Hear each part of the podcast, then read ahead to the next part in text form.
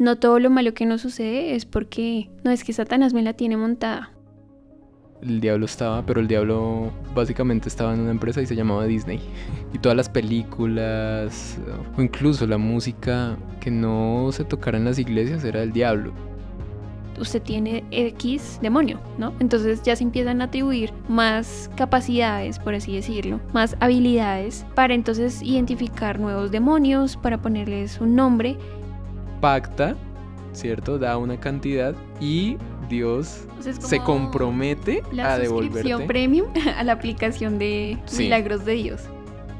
Y esta, este tema ha sido peor usado, peor herramienta de manipulación que el de las maldiciones. Porque en este lamentablemente hay personas que sí se aprovechan y claro, pueden sacar un beneficio de esto.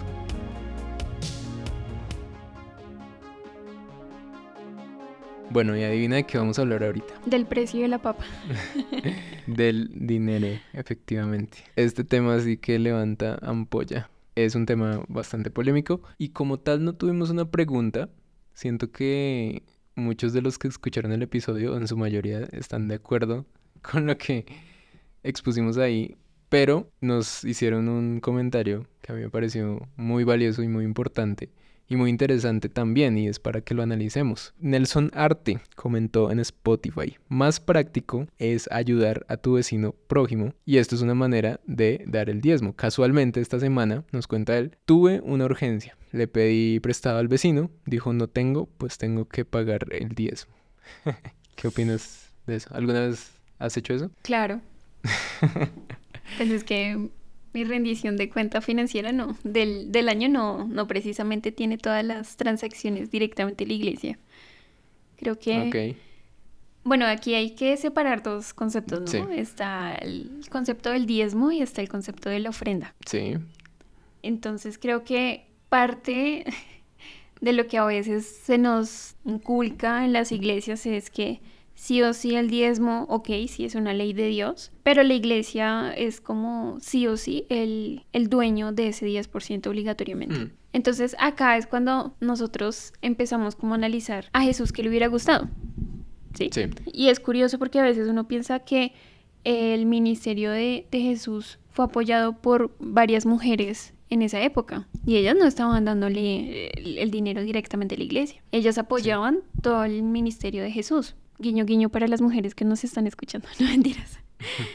Entonces creo que a veces el, el, considerar que el diezmo es algo transaccional, es algo tributario, de un impuesto, pensémoslo así, para nosotros los cristianos, mm. se vuelve algo que pierde el sentido de lo que le gustaría a Dios, si me lo preguntas. Claro, entonces yo no puedo negar ni puedo mirar hacia otro lado mientras yo veo la necesidad de alguien a mi lado. ¿Sí? Hmm. Y mucho menos como nos lo cuenta nuestro oyente, que pasó una necesidad y se encuentra hmm. con la respuesta, con la puerta cerrada en la cara con esta respuesta. Yo creo que esto habla más del corazón de una persona que dice ser cristiana, más de lo que la persona que da su diezmo puntual a la iglesia. Y hay muchas personas que están en, necesidad. El diezmo no es solamente el dinero como tal, si me lo preguntas. O sea, para mí, parte de lo que le gustaría a Dios es como que no solamente fuera como un efectivo, sino que fueran en el servicio, que tú puedas también ayudarle a una persona con un mercado, que tú puedas colaborarle a una persona con, no sé, con alguna necesidad que tenga de algún medicamento, uno nunca sabe. Todos tenemos necesidades y tampoco me puedo ir a ese extremo de, ok, a la iglesia nada, porque hay iglesias de iglesias donde tú ves la, inversión, hmm. donde tú ves que se han construido hasta hoy en día gracias al, a la misma situación del diezmo. Entonces, volvemos a la ley de la siembra y la cosecha, ¿no? O sea, creo que es como un equilibrio. No sé, ¿qué piensas tú? Sí, yo creo que, bueno, el mito que queríamos desmitificar, valga la redundancia, en este episodio era precisamente también ese terror que nos han infundido toda la vida de no das el diezmo, maldición.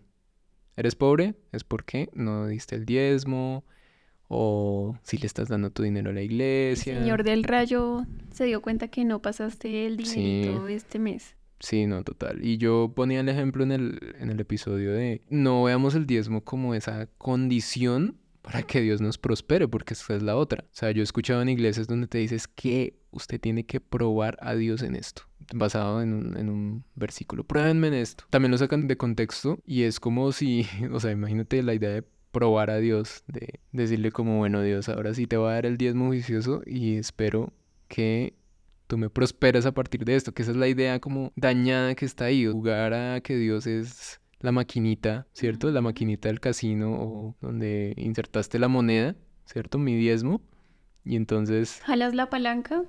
Sí. O sea, como oro, jalo la palanca y ya entonces Dios a ver si me da el premio mayor. Y esta, este tema ha sido peor usado, peor herramienta de manipulación que el de las maldiciones. Porque en este lamentablemente hay personas que sí se aprovechan y claro, pueden sacar un beneficio de esto. Entonces, lamentablemente hay pastores que dirigen iglesias y se aprovechan de este principio del diezmo. Incluso le han añadido cosas. Si sabías, por ejemplo, el famoso pacto. ¿Conoces ese concepto? el pacto. Resulta que hay iglesias donde te dicen o le dicen a las personas que ellos tienen que pactar, ya no ofrendar ni diezmar, sino pactar.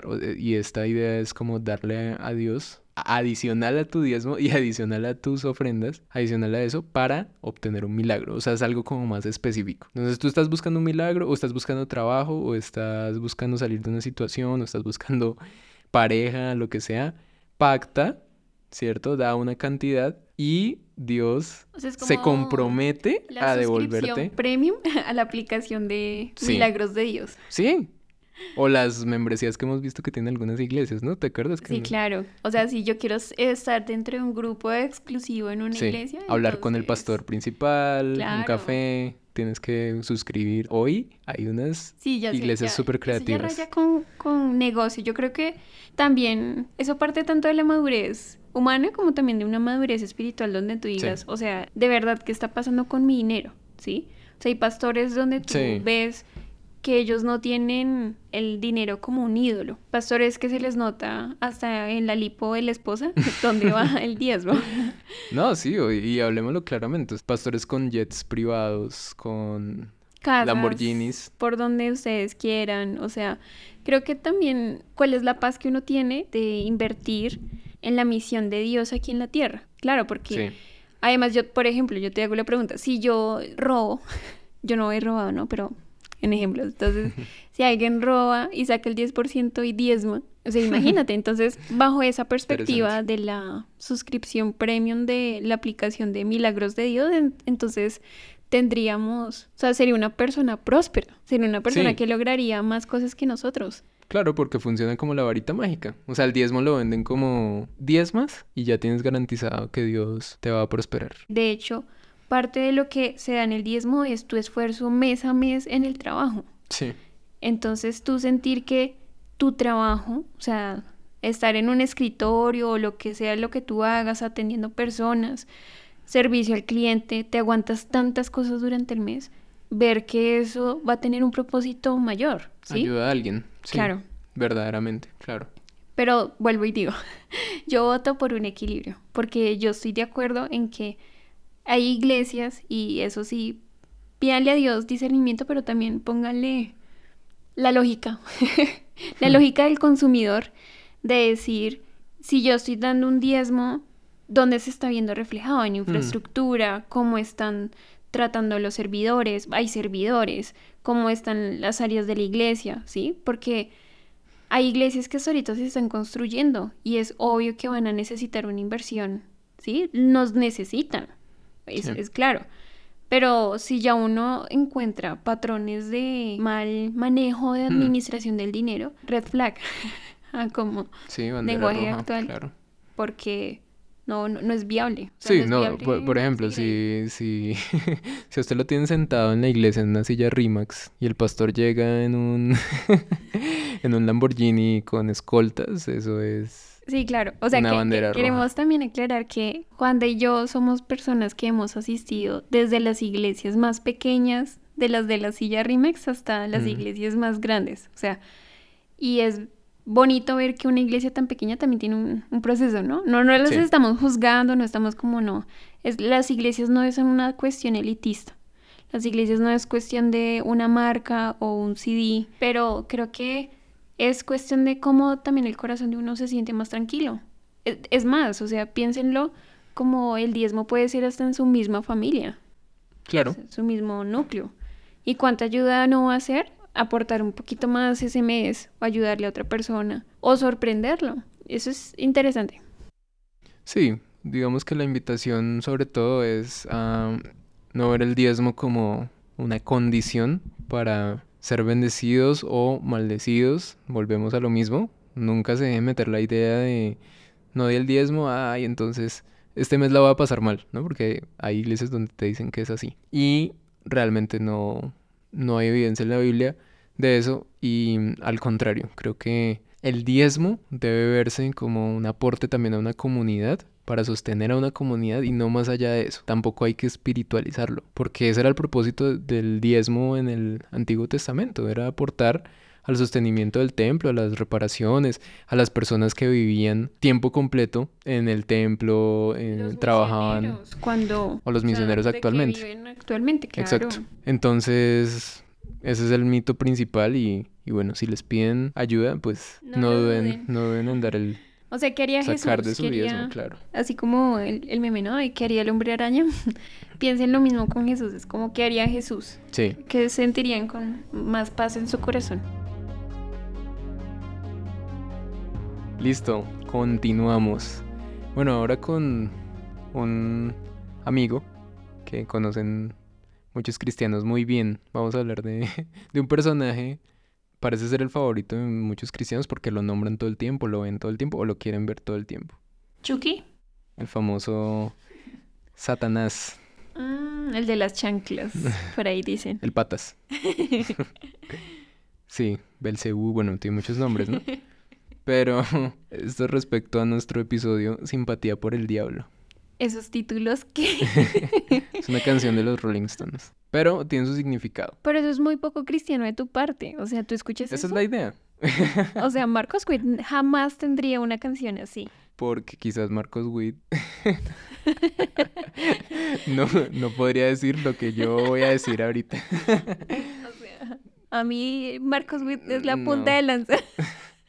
Bueno, Pero espera, en tiene un significado, tiene un significado el título porque se lo puse pensando en esta idea o esta simpatía que muchos cristianos parecen tener con este ser llamado el diablo, ¿no? Muchos piensan que se llama diablo, ¿no? O Satanás, que muchos piensan que ese es el nombre, pero es más un calificativo, Ah, ok, ok. porque. Satanás es, significa el adversario o el opositor, o sea, tiene su significado. En fin, hay una pregunta que nos hicieron de Petunia en Instagram. ¿Dónde queda lo de que nuestra lucha no es contra carne ni sangre, sino contra principados y potestades? Y claro, Petunia está haciendo referencia al episodio donde hablamos y desmitificamos esta idea de que pues el diablo es este ser superpoderoso que está en todos lados y que hay que darle una importancia pues como exagerada, o sea, porque hoy en día se le da una importancia que no debería tener. Entonces, creo que aquí es cuestión de, primero, un equilibrio, que hay que ser conscientes de que existe una realidad espiritual, y eso está pues relatado en varios pasajes de la Biblia, y hay una lucha entre el bien y el mal, ¿sí? Y eso pues lo, lo vemos no solo en la realidad espiritual, sino lo vemos también pues en el mundo donde vivimos, como consecuencia también de esa, de esa realidad espiritual. Lo que pasa es que hay muchos cristianos que quieren traer esa lucha espiritual o esa maldad o esa guerra cósmica o como sea, que creo yo que desconocemos en muchos sentidos, pero quieren traerla aquí a la tierra Generar y... miedo humano. Sí, entonces resulta que según ellos aquí hay gente plagada de demonios, hay demonios por todos lados, hay demonios hasta en lugares, el diablo está en todas partes, un, un mito que es como poner a este diablo como, o a este ser como un ser omnipresente que está en todo lugar, el diablo me atacó, el diablo... Sí, entonces... O sea, me acompaña más el diablo que la presencia del Espíritu Santo. Sí, totalmente. Entonces, aquí lo importante es no ignorar la guerra espiritual y cuando la Biblia habla de estos principados o príncipes y potestades, que son los que menciona Petunia, que dice, nuestra lucha no es contra carne ni sangre. Es un llamado también a que reconozcamos que la maldad espiritual fue lo que permeó este mundo de la maldad pues que vemos diariamente, ¿no? Y eso está lo vemos pues en la primera historia, en el Génesis. Bueno, y ya que estás hablando sobre el pecado en la tierra y por las malas decisiones, acá también hay un punto muy importante que revisar y es la lucha no se puede solamente desligar de una realidad humana que nosotros vivimos día a día. Porque el hecho de que nosotros pensemos que, no sé, no me tengo que levantar en el día, no tengo que ir a trabajar, no tengo que ir a estudiar, no tengo una familia, porque, ok, me voy a poner a orar, pues es complicado. Entonces, esto lleva también a que las personas quiten el foco de lo verdaderamente importante. No estoy diciendo que lo humano sea lo, lo más importante, sino lo importante es Dios. Y lo importante finalmente es conectar a las personas con Dios. Y esa es la misión que nosotros tenemos aquí en la tierra. Ese es el propósito que nosotros tenemos aquí en la tierra. Qué difícil es el día de mañana darle rendirle cuentas a Dios y que tú le digas, ah, bueno, tal persona, persona 1, yo la conecté con Satanás de tal manera que entonces yo le dije como usted tiene X demonio, ¿no? Entonces ya se empiezan a atribuir más capacidades, por así decirlo, más habilidades para entonces identificar nuevos demonios, para ponerles un nombre y también porque no sencillamente les ponemos, les asignamos a cada persona. Entonces es complicado que una persona que no conozca de Dios empiece a conocerlo, empiece a entrarse en una relación con él y de un momento a otro termina con una maleta pesada con el nombre de un demonio que simplemente se lo asignó a alguien que se termina siendo como una autoridad espiritual. ¿Tú qué le vas a responder a Dios sobre eso? Creo que para Dios va a ser más valioso el hecho de que tú conectes a esa persona y le digas, le muestres constantemente que su palabra es correcta, o sea, su palabra siempre va a estar por encima de cualquier cosa y que el poder de Dios es inimaginable, que el temor de lo que pueda existir en la tierra, que el temor por la maldad que pueda existir en la tierra no nos va a alcanzar. Y acá también es como un llamado a tener un discernimiento de qué es lo que nosotros estamos recibiendo de nuestras autoridades, cuáles maletas nos estamos quedando, porque mi autoridad espiritual, ¿sí? una persona que puede estar llevando mi proceso, me puede estar escuchando, lo que ustedes deseen. Al momento en que yo le abro mi corazón, le muestro mi pecado, le muestro mi falla, decide entonces asignarme una etiqueta y adicional a un demonio que entonces cualquier cosa que vaya a suceder en mi vida es porque me está atormentando Satanás a través de ese demonio.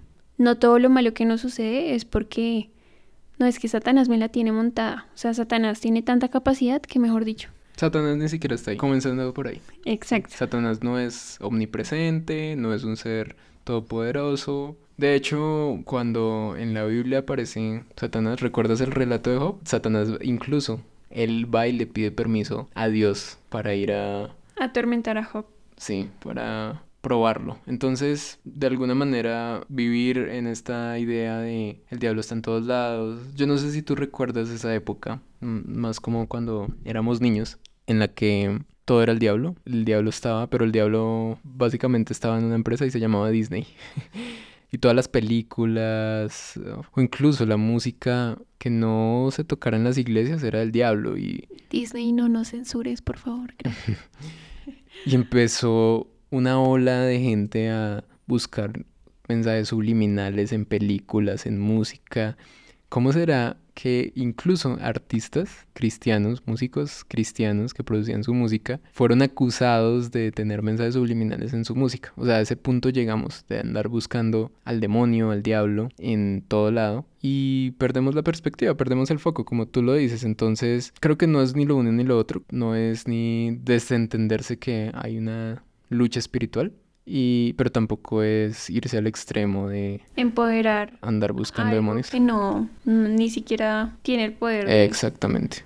De existir. Creo que la misma Biblia lo dice. Jesús venció a los principados y a las potestades y no es una guerra en la que estemos llamados a luchar activamente. A mí me gustaría, si me lo preguntas, me gustaría ahondar un poquito más sobre este tema la siguiente temporada. Sí. Porque de acá se desprenden unos unos subtemas interesantes. Por ejemplo, lo que nosotros conocemos como la armadura de Dios. Entonces Hmm. sí dejaría como la invitación abierta a que este tema fuera tratado más adelante y saber un poco de cuáles son las per- la perspectiva que tienen ustedes, nuestros oyentes, sobre este tema de, de la armadura de Dios y sobre este tema de la lucha espiritual. Sí, no, de hecho, bueno, está contemplado un episodio en el que hablemos del, del libro de Enoch, del famoso libro de Enoch, que ah, tiene mucho trasfondo y explica muchas cosas de ese mundo espiritual y qué pasó en esa lucha cósmica, por decirlo así, entre lo que conocemos a los ángeles, los ángeles caídos, los vigilantes, bueno, etcétera. Ahí se explica un poquito más acerca de este tema, entonces sí dejamos el, el tema un poquito, dejamos el tema abierto. Vamos a dejar hasta aquí esta parte. Los esperamos en una tercera parte y esperamos que ya final de este preguntas y respuestas. No se desconecten, ya regresamos. Esto es mito cristiano.